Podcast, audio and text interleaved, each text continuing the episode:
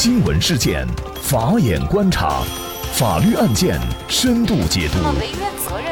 传播法治理念，解答法律难题，请听个案说法。大家好，感谢收听个案说法，我是方红。今天我们跟大家来聊一下云南昭通威信县规定，城区禁止遛狗，违反三次捕杀。十一月十三号，云南省昭通市威信县发布关于威信县文明养犬禁止遛狗的通告，明确市民必须对所养犬只实行拴养或圈养，县城城区内禁止遛狗。一旦发现，第一次给予警告，第二次处以五十元以上两百元以下罚款，第三次联系公安机关予以捕杀。这一通告一经发出，引发媒体关注和社会热议。十一月十五号，微信线回应称，正在召集多部门研究此事。城市管理要规范，但任何事都要依法依规。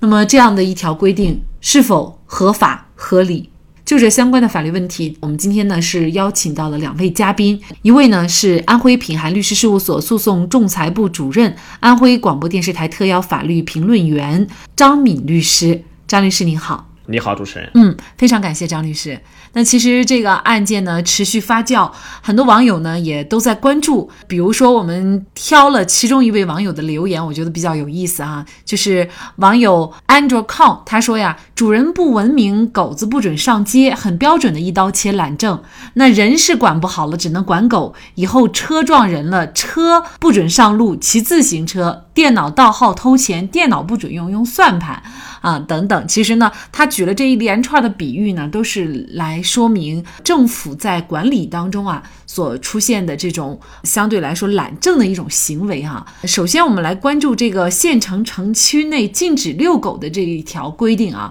我们也都发现了，它肯定是不合理的。如果不能遛狗，那么这个养狗的这些人该怎么来养狗哈？这确实是一个问题。那么您怎么看这个问题？首先，它合法吗？呃，结合本案的这个有关事实呢，我认为的话呢，呃，也是不合理、不合法的。因为该通稿呢，它是规范性文件嘛，其上位法中的话，我们也查询了一下，并无禁止这个城区遛狗的一个规定。故该规定的话呢，我认为是属于啊，没有法律法规规章依据，违法增加。公民、法人及其他组织义务，或者减损公民、法人和其他组织合法权益的一种行为，那么这个根据刑诉法解释第一百四十八条规定的话，可以认为其不合理、不合法。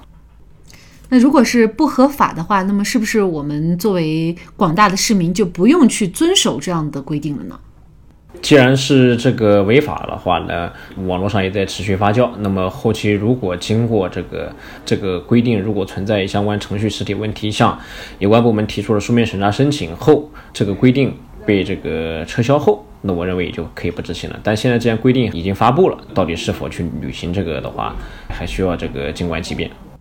另外呢，这个规定当中啊，还有下边一句话哈，也是引发了我们很多人的讨论哈。比如说，他说呢，如果第三次发现城区遛狗的情况，那么公安机关予以捕杀。狗它毕竟是一条生命，而且呢，也是我们人类非常忠实的朋友，它可以这样说杀就杀吗？狗呢是人类的朋友，但从法律上来看的话，它也可以也是一种私有的一个财产吧。结合本案吧，如果是因养狗不恰当给予罚款是可以理解的，应该也有相也有相关的这个法律可依。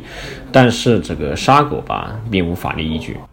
所以呢，这也引发我们的关注啊，就是这种基层政府的立法，它是不是应该经过一些严格的程序步骤？比如说参与的人呢，他至少有很多是法律专家，或者呢是要有这个。呃，广大的市民进行参与听证，而不是拍拍脑袋就立法了。是的，这个肯定是不可以拍脑袋来立法的，因为的话呢，县政府呢制定这个有关的一些规范性文件，因为刚刚您说的这个立法程序的话，更多意义上可能指的是这种规范性文件的一种这个制定制定步骤，它应当按照这个国务院办公厅有关的这个加强行政规规范性文件制定和监督管理工作通知的有关规定来落实这个。评估论证、征求群众意见、坚持集体审议和公开发布的流程来进行。呃，像您刚刚说的这个专家论证这些东西的话，如果它存在一些疑难问题、一些专业复杂问题的话，那自然也是要求这个有专家介入的。现在呢，这样的一个通知一经发布，它应该就是一个生效的规定。那么，如果呃具体真的是他按照这样的一个通知去执行，受害一方也就是养狗者哈，否有权去啊进行相应的维权呢？既然他就执行了，那么这种执行的话呢，可以讲就严重影响了他这个群众的正常生活跟基本权益了。他这种执行你要看，他这个一旦他现在发布了，那么现在的话自然就可以，呃，先要求呃有关部门。进行信息公开嘛？看看程序上面的话，是否有没有这个落实这个评估论证啊，征求群众意见以及坚持集体生意的这种呃程序行为有没有这个合法？那么在这种情况之下呢，向这个有关部门申请这个书面的一个审查申请，来看看能否把这个规规范性文件给撤销掉，或者是把进行修正。那么如果呢，这个在后期之呃旅那个。这个规定啊，在执行的具体执行过程当中的话，啊，确实杀狗了，然后又又这个，呃，有相关的一些更严重的呃也事呃也事件了，可以讲就是落实了这个具体的一个呃具体行政行为了。那么这种情况之下的话，就可以提起有关的一些行政复议啊，或者是向法院提起诉讼了。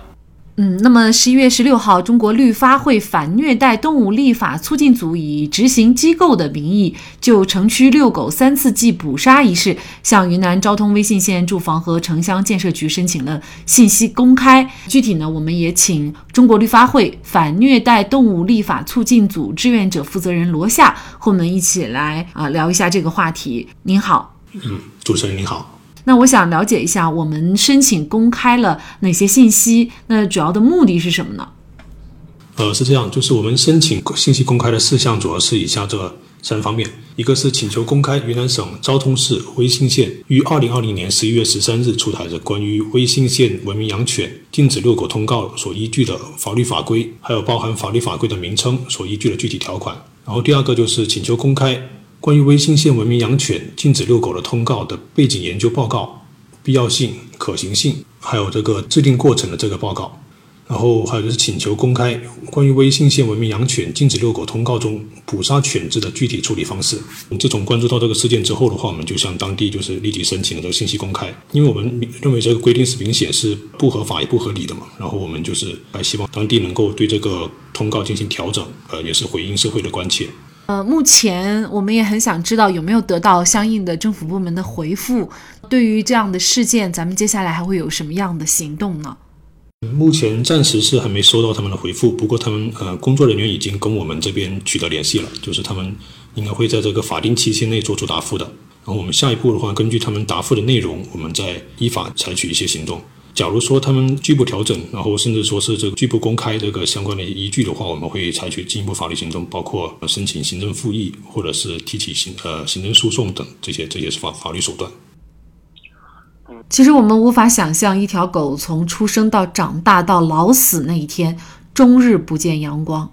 禁止城区遛狗，无疑等于禁止养狗。显然，这不仅限制了养狗者，更剥夺了人饲养动物的权利。一部没有民意基础又限制人类养宠物自由的法律，不但无法很好的得到执行，更损害了司法和政府的公信力。二十一世纪的今天，人类文明已然跨越一大步，关爱生命、善待动物、不虐待、不伤害，已经成为共识的今天，县政府如此荒唐的颁布杀狗法令，着实让人唏嘘。在这里，再一次感谢。安徽品涵律师事务所诉讼仲裁部主任、安徽广播电视台特邀法律评论员张敏律师，以及中国绿发会反虐待动物立法促进组志愿者负责人罗夏。那另外，我们明天晚上八点的直播，欢迎大家和我们一起关注老人把三百万的房产送给楼下水果店摊主，我们的财产该如何守护？和传承。那么，在整个的节目当中，也欢迎大家就相关的